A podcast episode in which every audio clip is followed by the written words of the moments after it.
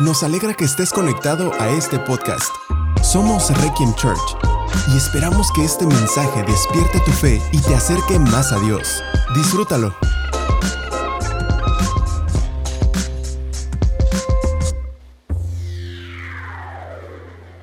Cierto día, un experto en la ley religiosa se levantó para probar a Jesús con la siguiente pregunta. Maestro, ¿qué debo hacer para heredar la vida eterna? Jesús contestó, ¿qué dice la ley de Moisés? ¿Cómo la interpretas? El hombre contestó, ama al Señor tu Dios con todo tu corazón, con toda tu alma, con toda tu fuerza y con toda tu mente, y ama a tu prójimo como a ti mismo. Correcto, le dijo Jesús, haz eso y vivirás. El hombre quería justificar sus acciones, entonces le preguntó a Jesús, ¿y quién es mi prójimo? Jesús respondió con una historia. Un hombre judío bajaba de Jerusalén a Jericó y fue atacado por ladrones. Le quitaron la ropa, le pegaron y lo dejaron medio muerto al costado del camino. Un sacerdote pasó por allí de casualidad, pero cuando vio al hombre en el suelo, cruzó al otro lado del camino y siguió de largo. Un ayudante del templo pasó y lo vio allí tirado, pero también siguió de largo por el otro lado. Entonces pasó un samaritano despreciado y cuando vio al hombre sintió compasión por él.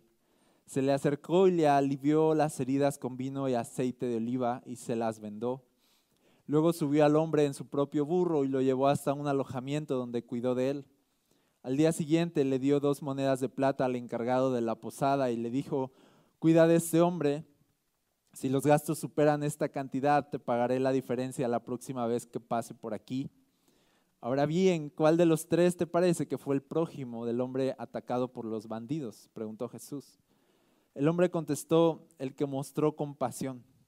Entonces Jesús le dijo, así es, ahora ve y haz lo mismo. Vamos a, a ver qué está pasando aquí, por qué Jesús está contando esta historia. Lo primero que vemos es que un día un experto de la ley religiosa viene a Jesús para probarlo, dice aquí, para probarlo con, una pregunta. ¿Por qué querían probar a Jesús? ¿Por qué eh, esta no es la primera vez que, que los expertos en la ley o los, o los maestros de la ley o los fariseos querían hacer quedar mal a Jesús? No es la primera vez. ¿Por qué insistían en probar a Jesús y en hacerle preguntas eh, capciosas, difíciles, en, atraparlo en algún error. ¿Por qué insistían en esto? Insistían en esto porque Jesús tenía más adeptos que ellos. Insistían en esto porque Jesús era reconocido por el pueblo y la atención que los maestros de la ley solían tener ya no la tenían. Digamos que empezaron a perder seguidores y había menguado su, su popularidad y eso les pegaba mucho en su orgullo. Así que estas personas necesitaban hacer quedar mal a Jesús, necesitaban medirse con Él, atraparlo en alguna falta, les urgía estar por encima de Jesús, porque la presencia de Jesús los ponía incómodos, porque Jesús no era como ellos, Jesús era mejor que ellos. Y eso no les gustaba, la superioridad que veían en Jesús no les gustaba porque ellos estaban acostumbrados a ser superiores. Y eso era, eso era su vida, ser, ser superior. Yo estoy bien, tú estás mal, yo sé cosas, tú no las sabes. Yo tengo la razón, tú no la tienes. Y de pronto viene Jesús y los hace quedar mal y la santidad de Jesús y el amor que Jesús muestra a las personas los dejaba muy mal parados cuando los lo comparabas con, con ellos.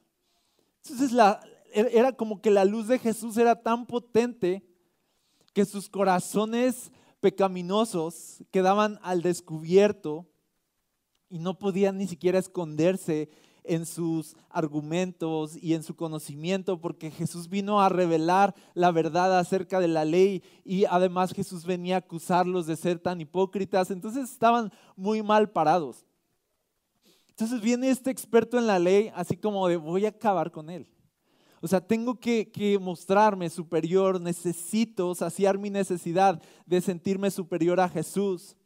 Y entonces viene a cuestionar a Jesús y viene a probar a Jesús. ¿Qué demuestra esto? Esta intención de voy a probar a Jesús con una pregunta. ¿Qué demuestra de su corazón? Demuestra lo superior que se sentía.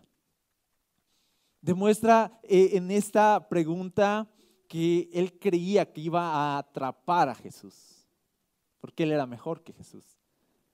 Solo necesitaba demostrarlo. ¿Ok? Entonces no es una pregunta de alguien que quiere saber, así de, ¿qué bien haré? Si pregunta, ¿qué debo hacer para heredar la vida eterna? Y, y yo creo que vino, no, no, vino con buena cara, ¿sabes?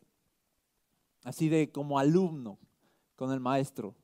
Así de, ¿sí? No vino así como, ¿qué debo hacer? No, o sea, sino yo creo que vino así como sigiloso. Ahorita lo atrapo. Cualquiera de nosotros se traga esas cosas. Hey, ¿quieres saber? Ah, muy bien, ahorita yo te voy a explicar, es muy buena pregunta. Pero esta pregunta no es de alguien que quiere saber, sino es de alguien que quiere demostrar su superioridad y, lo, quiere y deja ver lo poco que piensa de ti. Y tú debes tener cuidado en tu vida de fe cuando las personas te preguntan acerca de tu fe, de lo que tú crees de Jesús o de Dios, porque no todos quieren respuestas, a veces solo quieren atraparte con preguntas que te dejen en mal. Tú debes saber, esto que me están preguntando, ¿quieren saber o quieren humillarme? ¿Ok? ¿Sí o no? Tú, te debes dar cuenta de eso. ¿Quieres, de, verdad quieres saber? Porque a mí me han tocado las dos. Alguien que quiere saber es muy distinto a alguien que quiere humillar.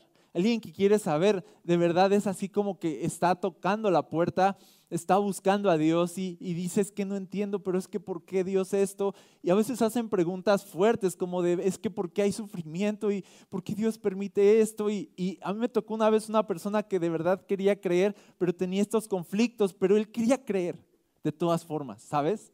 Y yo vi eso y entonces lo, ayudé de alguna forma con su pregunta y le respondí su pregunta de la mejor forma que pude porque estaba viendo que su corazón deseaba creer. Y deseaba que los conflictos de su corazón con respecto a las dudas que tenía con respecto a Dios se acabaran. Y entonces eh, uno puede ayudar cuando alguien quiere escapar de sus propias dudas y quiere saber y quiere entender para poder creer. Pero hay gente que no quiere saber ni quiere creer, solo quiere probar que estás mal. Y cuando alguien quiere probar que estás mal, debes ser muy, muy inteligente, muy astuto, como, como Jesús lo fue aquí.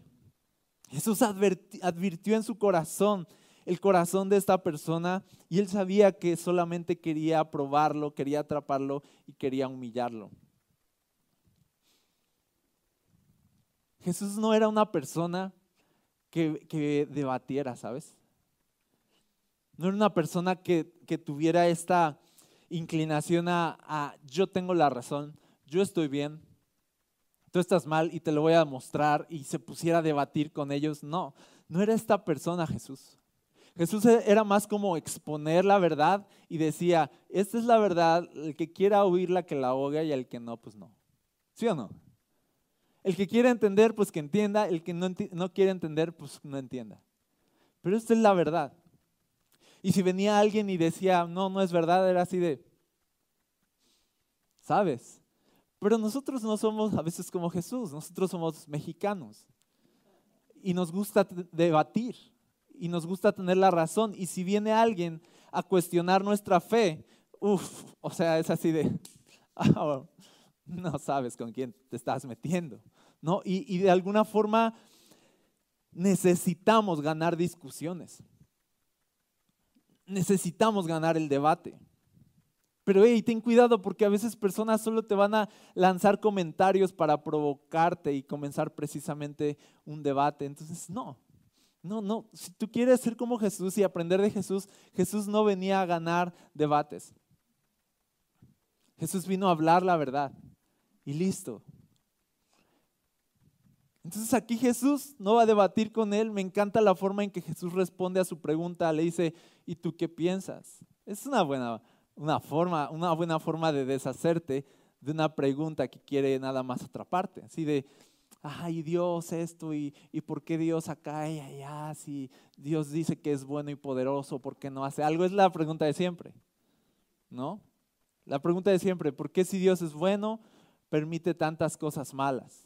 ¿Por qué si Dios es poderoso no impidió que viniera una pandemia a la tierra si Dios es poderoso? ¿no? Las, ¿Por qué hay tantas guerras? ¿Por qué hay hambre en África? Las preguntas de siempre.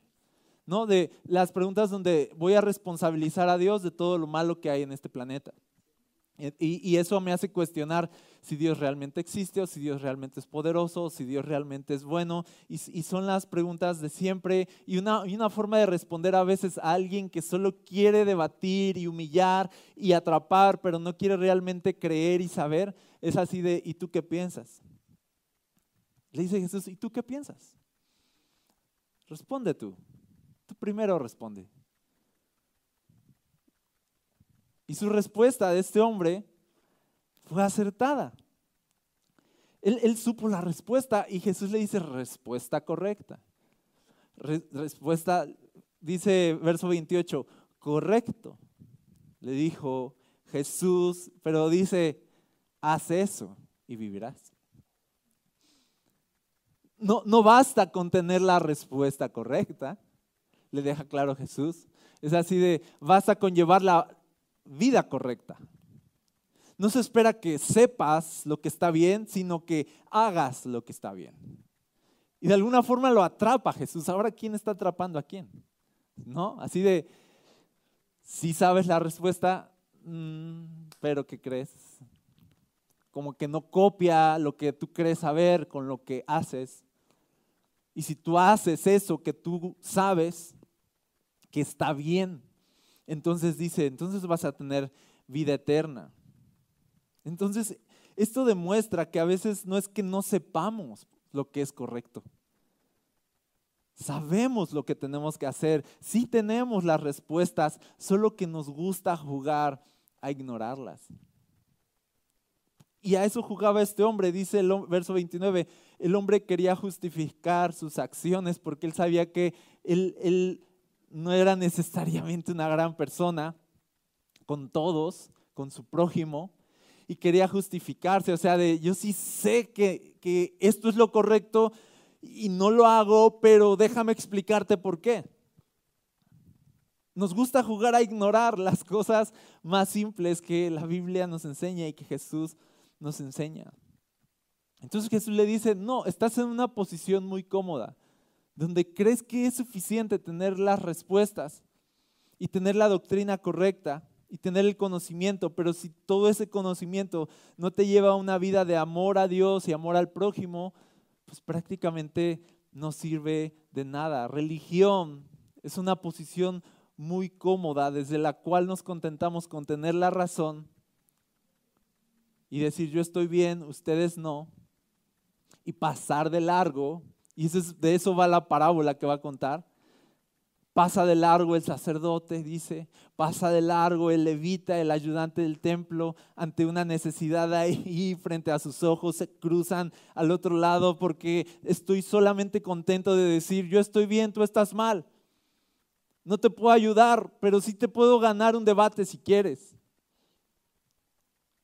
No, mi religión solo me da para sentirme superior, de tener la razón y, me da tanto gusto ver que tú estás mal y yo estoy bien. Y eso me hace sentir tan bonito. ¿No? ¿Cuándo, cuando nos echamos un café para humillarte?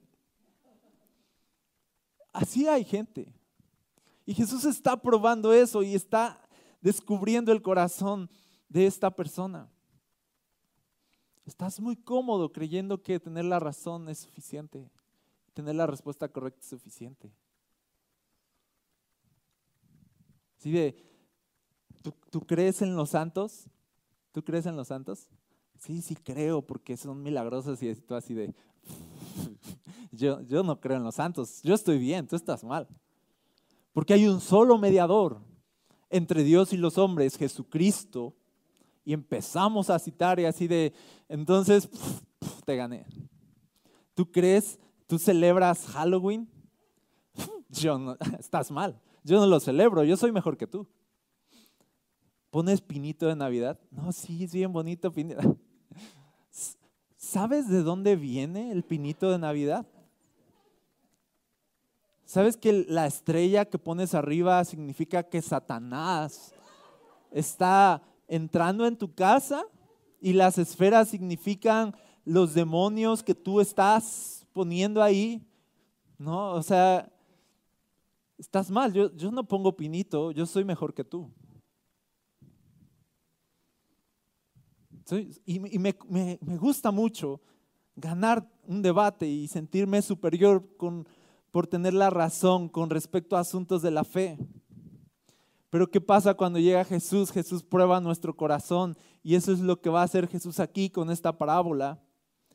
Hablar de que a veces nuestra religión solo llena nuestra necesidad de sentirnos superiores, usando como referencia el error en el que otros viven.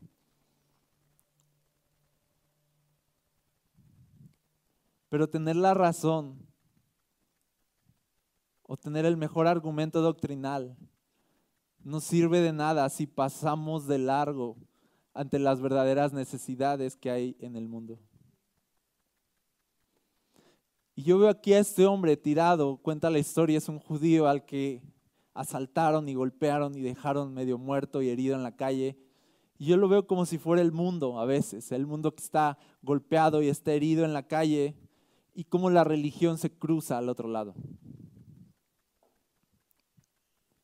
¿Sí o no? Como de, ese no es mi asunto. Mi asunto es argumentar. ¿No? Esas cosas es otro rollo. No, no es, no es este, mi jurisdicción. Mi jurisdicción es ir y y, y, cantarle a Dios. Mi, jurisdicción es, es, leer mi Biblia, mi jurisdicción es, pues dejar en mal a todos mis amigos del trabajo, ¿no? Porque ponen pinito, se disfrazan en Halloween y porque hacen cosas que no deben y creen en santos y dejarlos mal. para eso estoy, Dios me llamó a eso. Entonces me cruzo de largo, así de, aquí está una necesidad y yo así de, uff, ¿no? Porque yo estoy contento en solamente argumentar y tener la razón. Y este experto en la ley religiosa ha vivido justificando, dice, él se justificaba. Ha vivido justificando su indiferencia hacia las personas que lo rodean, dice. ¿Justificándose en qué? En que si bien la ley dice, ama a tu prójimo como a ti mismo, él se justificaba en decir, ¿y quién es mi prójimo? No todos son mi prójimo.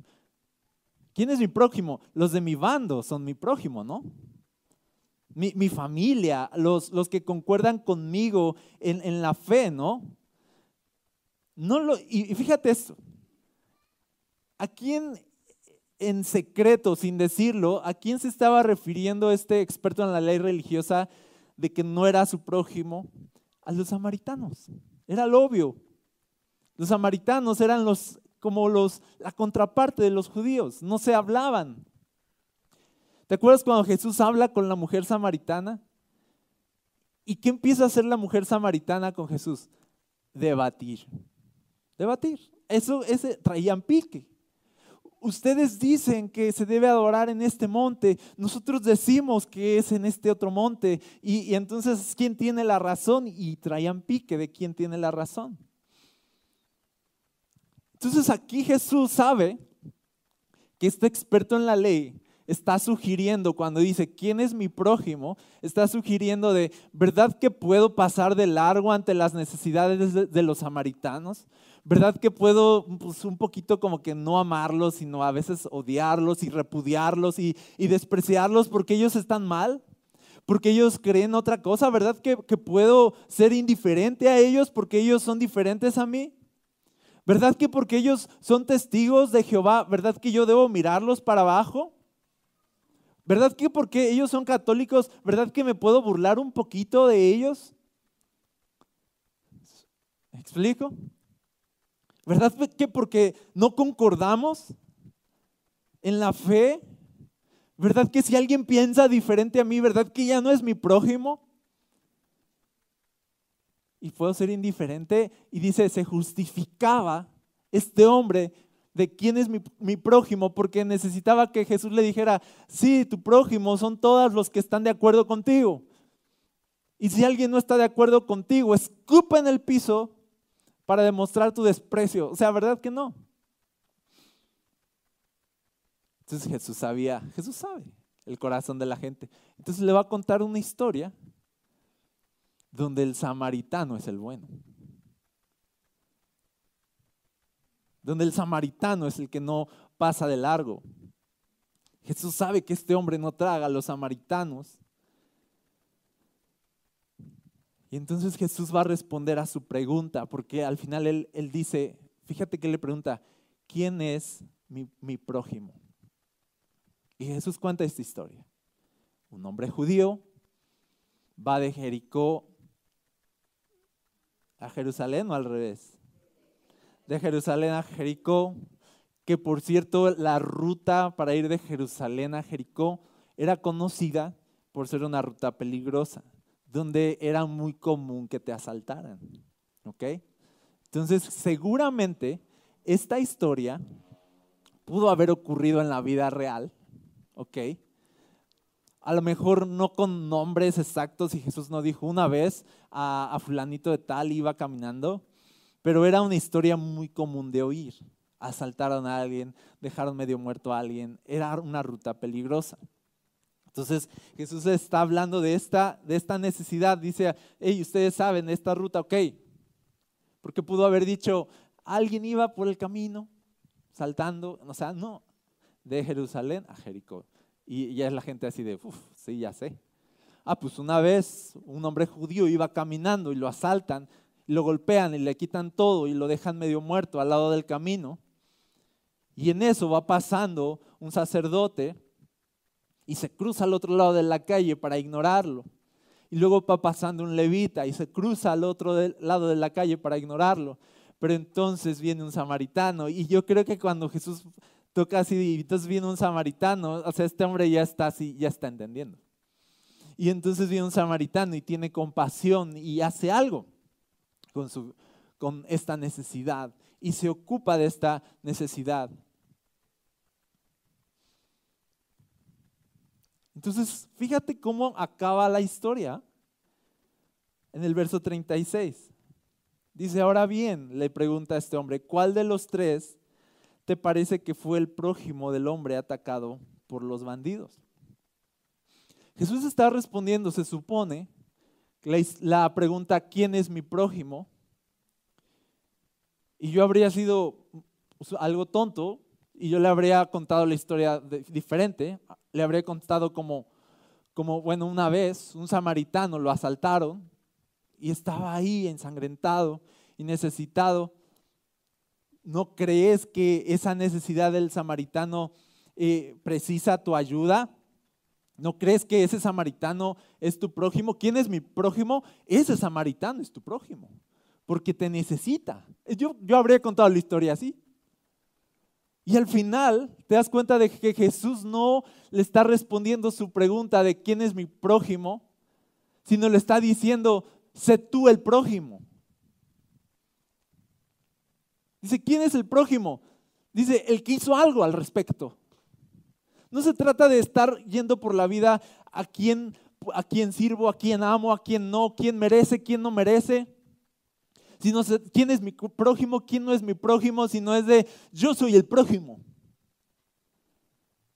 Esa fue la manera de que Jesús atrapó a este hombre tú te me quieres escapar de algunos no son mi prójimo, no te vas a escapar, tú eres el prójimo. Se supone que tú hagas algo por cualquier persona que te necesite, tú sé un buen prójimo. No es de, eres una buena persona para que yo sea un buen prójimo contigo. No, no depende de si es, una, tu prójimo esa persona, si esa persona es buena contigo o no. Se trata de que tú seas buena con una persona que a lo mejor nunca ha hecho nada bueno por ti. Se trata de que seas bueno con una persona que a lo mejor piensa diferente a ti.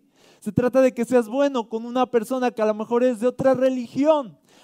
Hey, o sea, no nos vayamos tan lejos. Ahorita dije que es, que es testigo de Jehová, que es católico, que es budista. No nos vayamos tan lejos. No, no, no nos hagamos que va a otra iglesia cristiana también. Porque con eso ya es así de, ¿a qué iglesia vas? A esta, a bla, bla, ¿no? Para no decir una, ¿no? Y es así, de, y ya andamos compitiendo.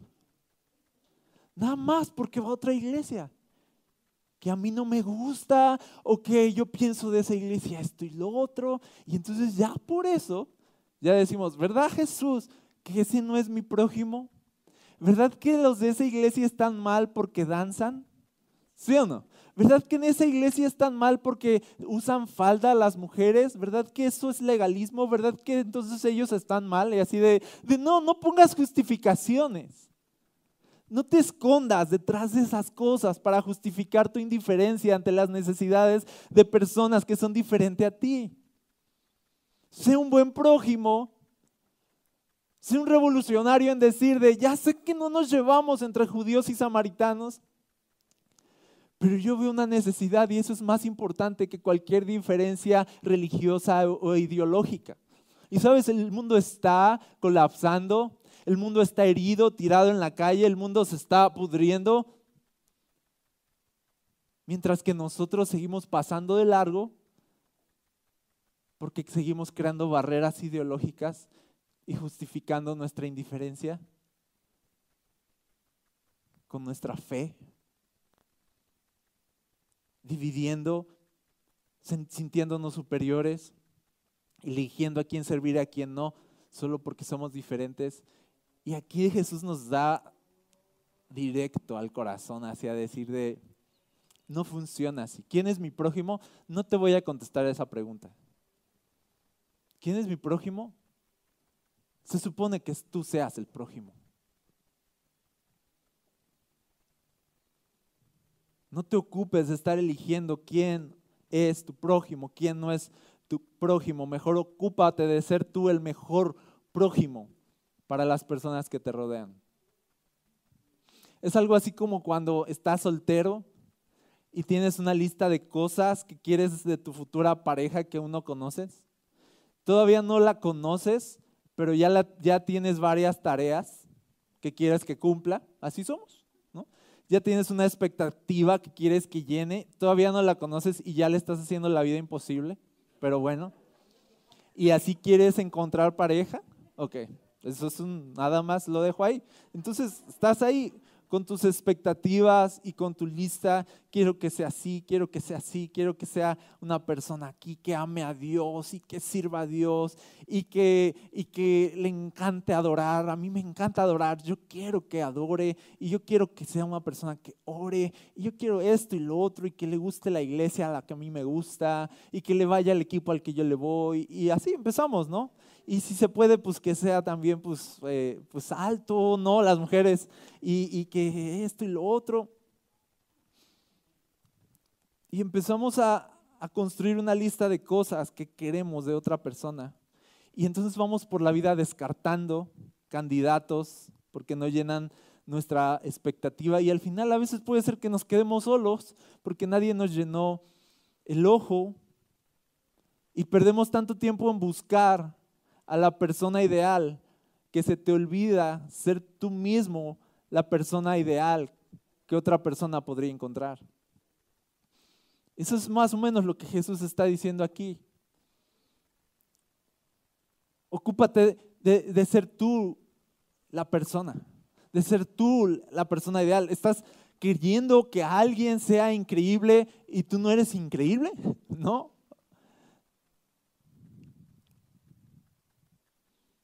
Ocúpate de, ser la persona ideal. Estoy buscando quién es digno de que sea mi prójimo para que yo lo ayude y le dé mi amistad. ocúpate de tu ser el prójimo. Estoy buscando buenos amigos. Ocúpate de tu ser un buen amigo. Yo estoy buscando que alguien me escuche y que alguien me entienda. Ocúpate tú de ser una persona que escuche que entienda.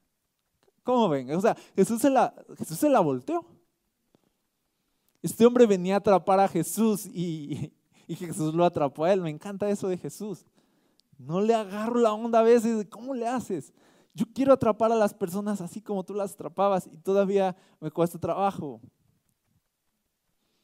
Entonces, Jesús pudo haber dicho, el samaritano fue asaltado y está ahí en el piso, ¿lo vas a ayudar o no lo vas a ayudar? Y, y calar en el corazón de este hombre. Pero cuenta la historia diferente, cuenta la historia como, no, el judío es el que necesita ayuda, el samaritano es el que lo ayudó. Entonces dice, ¿quién es el prójimo de este judío? Y resulta que el prójimo de este judío es el samaritano. Es la persona que hizo algo al respecto. Y entonces Jesús le dice, muy bien, haz esto tú también. ¿Sí o no le dice eso? El hombre contestó, verso 37, ¿quién es el, el prójimo? Y le responde, el que mostró compasión. Entonces Jesús le dijo, así es. Ahora ve y haz lo mismo. Otra vez, no te quedes con la respuesta correcta. Ahora ve y le vuelve a repetir, haz lo mismo. Ama a Dios, ama a tu prójimo. Respuesta correcta. Ahora ve y hazlo. ¿Quién es el prójimo? El que tuvo compasión. Muy bien, él es muy listo, ya vi. Ahora ve y haz lo mismo. Iglesia, no nos tenemos que acomodar en sentir que sabemos lo que es verdad y entendemos la Biblia. Tenemos que sentirnos incómodos cuando veamos una necesidad y poder salir de nuestra comodidad y decir, voy a hacer algo. Porque yo quiero ser un buen prójimo, porque yo quiero ser el buen samaritano. Porque yo quiero ser como Jesús. Jesús haría esto por mí. Jesús fue esta persona que éramos sus enemigos y aún así él, él no pasó de largo ante nuestra necesidad, sino que se detuvo y lavó nuestras heridas, ¿sí o no? Y no pagó dos monedas de plata para que nos cuidaran, él pagó con su sangre. Y él, y él fue, él es el buen samaritano. Él es el que no pasó de largo, Él es el mejor prójimo, Él es, él es, él, es el que demostró compasión por gente que éramos sus enemigos, sus adversarios. Y en ese sentido estamos llamados a seguir a Jesús en eso. Yo no voy a ser bueno solo con los de mi equipo. No voy a servir solo a los de mi iglesia. No voy a ser bueno solo con los de mi familia. Voy a ir más allá como Jesús fue más allá y fue bueno con todos. ¿Qué les parece eso? Eso, es lo que se espera de nosotros, que seamos buenos con todos porque nosotros somos el prójimo. Y dice Jesús, tú eres el prójimo, sé un buen prójimo. Yo te pongo ahí enfrente muchas carencias, necesidades en otras, de otras personas para que tú puedas ser un buen prójimo. Puedas parecerte a Jesús. Es muy simple. ¿Sí o no? Entonces no se trata de yo soy cristiano, yo sé cosas. ¿No? Mm, tú no las sabes, y sentirme mejor por eso. No, es yo soy cristiano y te voy a servir. Ya sé que no pensamos igual, pero no importa. ¿Qué les parece eso? Es como, eso es lo que Jesús vino a hacer, una revolución de amor, de servicio, de compasión por quien fuera. No se trata de quién lo merece o no, se trata de estar ahí para las personas que te necesitan. Eso es ser un buen prójimo. Y quiero terminar con esto. ¿Qué hizo este buen prójimo? Dice que vendó sus heridas, se lo llevó en su burro. ¿No? Dice que pagó un hostal, un hospedaje. ¿No? Lo cuidó ahí y luego yo creo que tenía cosas que hacer el buen samaritano. ¿Ok? Yo creo que tenía una agenda, yo creo que interrumpió su agenda. El sacerdote no la interrumpió, tenía que ir a ganar algunos debates, ¿no? Presumir su conocimiento, tenía que ir y hacer cosas de las que ellos hacían. Entonces, no interrumpió su agenda, pero el buen samaritano interrumpió su agenda y entonces está ahí cuidando de este hombre al día siguiente, ya se va. ¿No? Y tú dices, es que a veces yo no me puedo detener porque tengo mi agenda, pero me encanta que él haya dicho, haya sacado dos monedas de plata y le haya dicho a alguien, al encargado de la posada, hey, cuida a este hombre. Y, y no se queda ahí como de, bueno, yo ya ayudé, yo ya ayudé, ya, ya, ya, ya, échale ganas, mi hijo, recupérate, ¿no? Sino va más allá, así como decir, eh, si se gasta más el cuidar de él, si llegas a gastar más, yo cuando pase por aquí, yo te lo pago. O sea, no está, no está pensando en poner un límite a la cantidad que va a dar o poner un límite al tiempo que va a dedicar o poner un límite al amor y compasión que va a mostrar. Y esto nos enseña algo, que cuando tú eres un buen prójimo no puedes poner un límite a la compasión. La compasión solo se debe de tener cuando la necesidad ya se acabó. Pero mientras la, la necesidad esté ahí, la compasión tiene que seguir surgiendo. Porque si tú dejas que tus ojos vean necesidades y, y tu corazón se endurezca, vas a pasar de largo y vas a convertirte en una mala persona.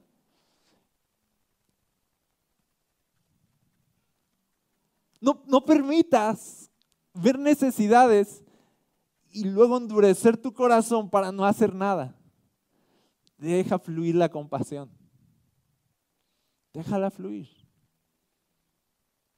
No, no pongas límite a la compasión. No te dice justifiques.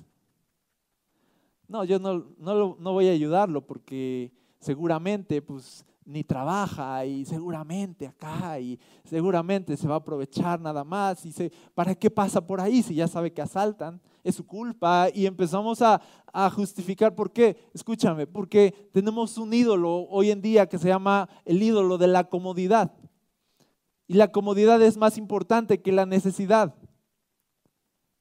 yo te puedo ayudar al punto que no interfiera en mi comodidad y en mi agenda, porque mi comodidad es mi ídolo y es lo más importante. Y a veces tu necesidad me pone tan incómodo que te voy a presionar a superar tu necesidad. Te voy a hacer sentir culpable por tu necesidad para no tener que intervenir en tu necesidad y se vea amenazado el ídolo, el ídolo de mi comodidad.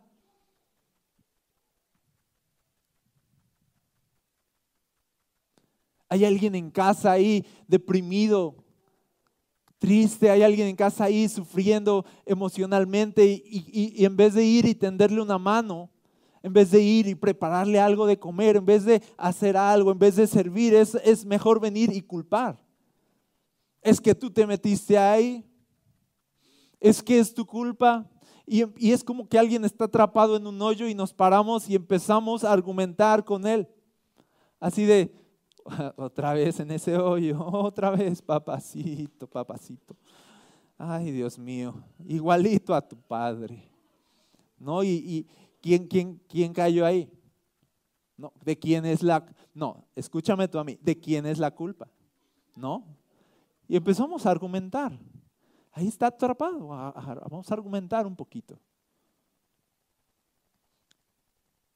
Y empezamos, ¿sabes qué? A presionar. Sal de ahí, sal de ahí. Es tu culpa, sal de ahí. Así somos. ¿Qué estamos haciendo? Defendiendo nuestra comodidad. El ídolo de nuestra comodidad ante la necesidad de alguien que necesita nuestra ayuda. ¿Qué tal si en vez de argumentar y echar culpas, alguien que cayó en el hoyo, ¿sabes qué necesita? No tu argumento, Necesita, necesita una mano.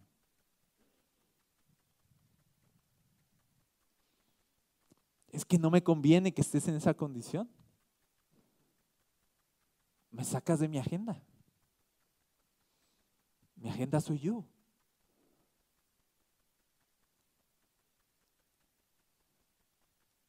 Y de por sí una persona ahí se puede sentir tan miserable en su necesidad. Y nosotros somos tan tontos a veces que le agregamos a la carga de su necesidad el hacerle sentir culpable por estar necesitado. ¿Todo para qué? Para poder justificar que no voy a hacer nada por ti, con permiso. Ya te gano un debate ahorita, ¿no? A eso me dedico. Yo te dije que gano debates, te doy mi tarjeta, perdón. Yo gano debates.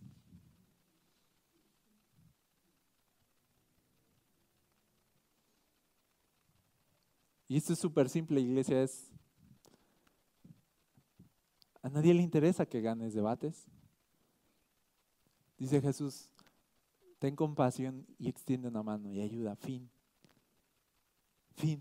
Es súper simple. Es tan simple que ya quiero callarme y acabar esta explicación porque si no los voy a llevar a otro lado y complicar algo que es muy simple. Ahora salgamos y seamos el mejor prójimo para los demás. Seamos como Jesús, punto. Deja las justificaciones. Tienes una necesidad. ¿Alguien te necesita en casa? ¿Sabes? Ya sé que es incómodo, ya sé que se sale de tu agenda. ¿Qué vas a hacer? Piensa eso hoy. ¿Cómo le voy a hacer para ayudar? De, eso va. Te doy este mensaje. Sé tú el prójimo. Sé el mejor prójimo. Sé como Jesús. Sé compasivo como Jesús. Amén.